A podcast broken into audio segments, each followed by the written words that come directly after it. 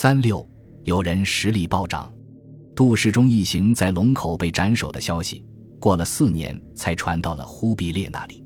当年，高丽中烈王派了一名翻译官和三十名水手，烧公送杜世忠等人前往日本，只有四名烧公活着回来报信。一千二百七十九年八月，一名叫池玄的高丽使臣。押送着这几名幸存者兼目击证人出发前往大都，向忽必烈报告这个坏消息。接到高丽的报告，忽必烈面沉如水。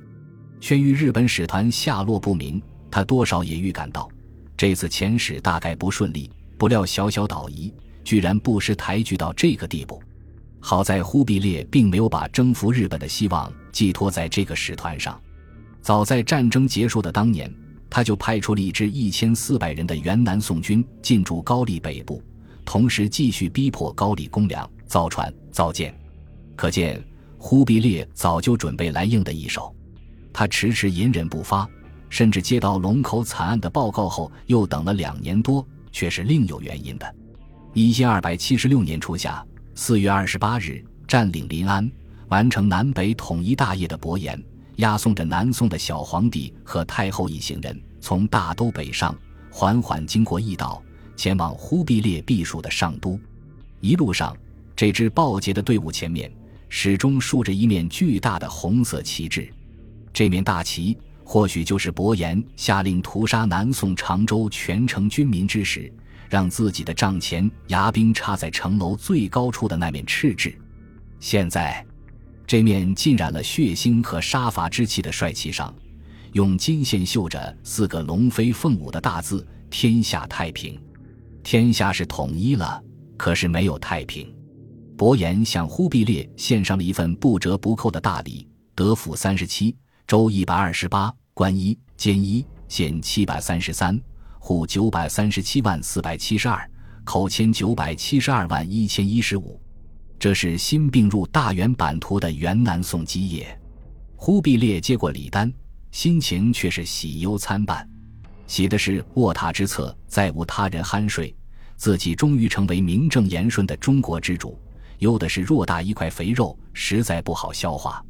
先不说南宋最后一支成建制的抵抗力量，三年后才在崖山海战中覆灭，就是已经到手的江南地区，还年年爆发叛乱。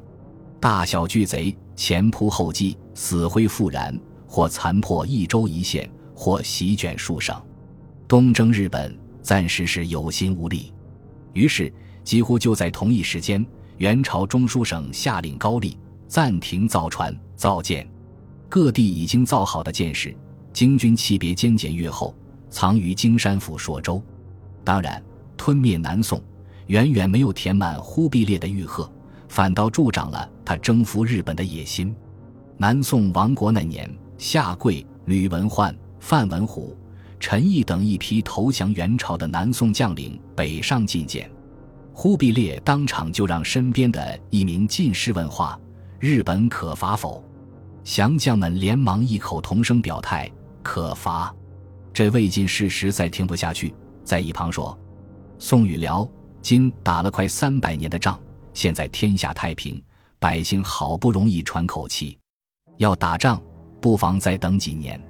那么问题来了：平稳顺畅的消化吸收南宋的土地和人口资源，同时对外采取扩张主义，二者看似是无法调和的政策目标。不过，元朝很快就发现了一个多少可以两全其美的思路：把江南社会的不安定因素输出到海外去。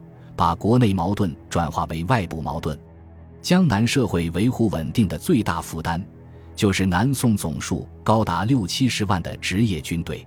唐末五代以来，募兵代替了征兵，两宋的军队说是募的，其实不外乎以下几个来源：一是灾年招兵，每当凶岁灾年，朝廷就出面把马上要沦为流民或盗匪的人都招到兵营里监管起来。二是各种犯法的刑徒也可以招赐当兵，三是强行抓壮丁充军，这样一来，兵员素质急剧下降，养兵的费用却猛增。两宋素称积弱积贫，这个制度要负很大责任。另外，次子情面，本来是古代给罪犯施加的肉刑。宋代沿袭五代的弊政，当兵的照例要在脸上、手臂或手背这些部位刺上军号。当时法医给军人验尸，就要先检查其实有无军号，或额角或面脸上所刺大小字体，记几行或几字是何军人。当兵等于受刑，军人的社会地位和人格自尊自然一落千丈。宋人沾沾自喜。以为是收拾一切强悍无赖游手之徒，以便为良民之位。其实，正如王学泰先生所言，本意在于把游民军人化，其结果却是军队的游民化。这六七十万职业军队，元朝接收以后，取了个几乎激不起任何认同感和归属感的名字——新复军。新复军士兵如不愿或者不能复员回家种田，只好混迹都市，拉帮结派。打架斗殴、坑蒙拐骗、骚扰无辜，就算不同反叛军合流，也是严重的社会隐患。一千二百七十八年，枢密院向忽必烈报告，收复王宋州城，新归附请粮官军，并通使马军人等。起初，行省官员分调军官管领来。塔布歹说，军官每不肯用心存续，多有四散在外，求趁衣食，因而作贼说谎。即有放罢为民，官员引战，若不招诱存续，四为不便。这些流氓团伙，甚至到南宋亡国快半个世纪后，还余患未已。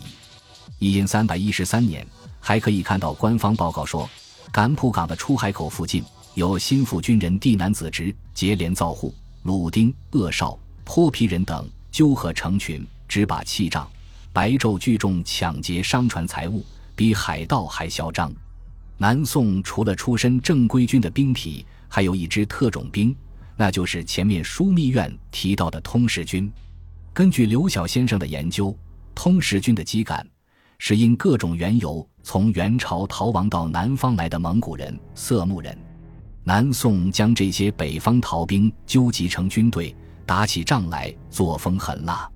南宋著名的扬州守将江才手下就有一支通使军。一千二百七十五年，江才带领这支通使骑兵参加扬子桥之战，战败撤退之际，嫌自己一方的步兵挤在后方挡了退路，竟然屠杀步兵，扬长而去。和平年代怎么安置这帮桀骜不驯的亡命之徒，也让元朝政府伤透了脑筋。于是。只见《元始世祖本纪》记载：一千二百八十年秋七月，赵括前院从军者及张世杰溃军，始征日本，命范文虎等召集避罪附送蒙古，回回等军。一句话，赶紧让这帮祸害去打日本。范文虎率领的十万江南军，多数就是这样来的。这些人打败了是炮灰，打赢了便是未来殖民地的第一批内地居民。怎么把这么多殖民军队运到日本去？如今交通工具显然不成问题。南宋一亡，新兴的元朝水师马上从长江沿线和近海解放出来。在同南宋作战的过程中，元朝军队还俘获了大量内河船舶和海船。光是丁家洲一战，参战的两千五百余艘南宋战船，落入元军手中的就达两千余艘，其中有黄湖。白药海船七百余艘，崖山一战，元军又俘获海船八百多艘。二十一世纪初，日本考古人员从第二次征东战争的古战场鹰岛的海底发掘出一批漆木制品，其中一块残片上用朱笔写有“元年殿司修”等字样，应该来自南宋殿前司下属精锐水军的船舶或者武器。中岛乐章和四日市康伯据此推测。范文虎率领的江南军乘坐的三千五百艘战船，多数是从南宋俘虏接收的。至于这批旧战船中，有些仓促改造一番就出海的河船、江船，在日本遇到神风，表现惨不忍睹。我们后面另表。另外，南宋在明州、泉州、广州等地重要的造船基地也被元朝照单全收。随着元朝在南方逐渐站稳脚跟。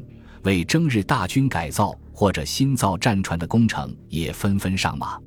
从一千二百七十九年开始，元朝下令在河北、湖广、江西、江浙、福建和高丽等地以三千艘为额，大肆修造战船。据说，为了搜刮造船用的上好木料，元朝官吏及其爪牙们把江南的寺庙、道观和百姓坟墓周围生长多年的古树统统砍光，每株大木不下二三百人拖拽逾山越岭，途经一百多里地才到达海边的造船厂，路费超出木价十多倍，人民倾家荡产也难以应付。更后来。有人赋诗形容伐木造船给江南生态造成的破坏：万木森森结尽时，青山无处不伤悲。抚今若到耶溪上，留个长松替子规。为了赶工期，官府四处搜刮青壮年劳力充当工匠，远者五六百里，近者二三百里，百姓离家远逸，辛苦万状，冻死、病死不知其几。忽必烈还下诏。在各地调集军用物资，经办特使动辄以军兴法压人，弄得民怨载道，官吏也多是敢怒不敢言。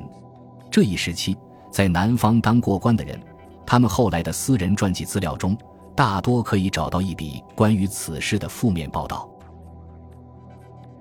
本集播放完毕，感谢您的收听，喜欢请订阅加关注，主页有更多精彩内容。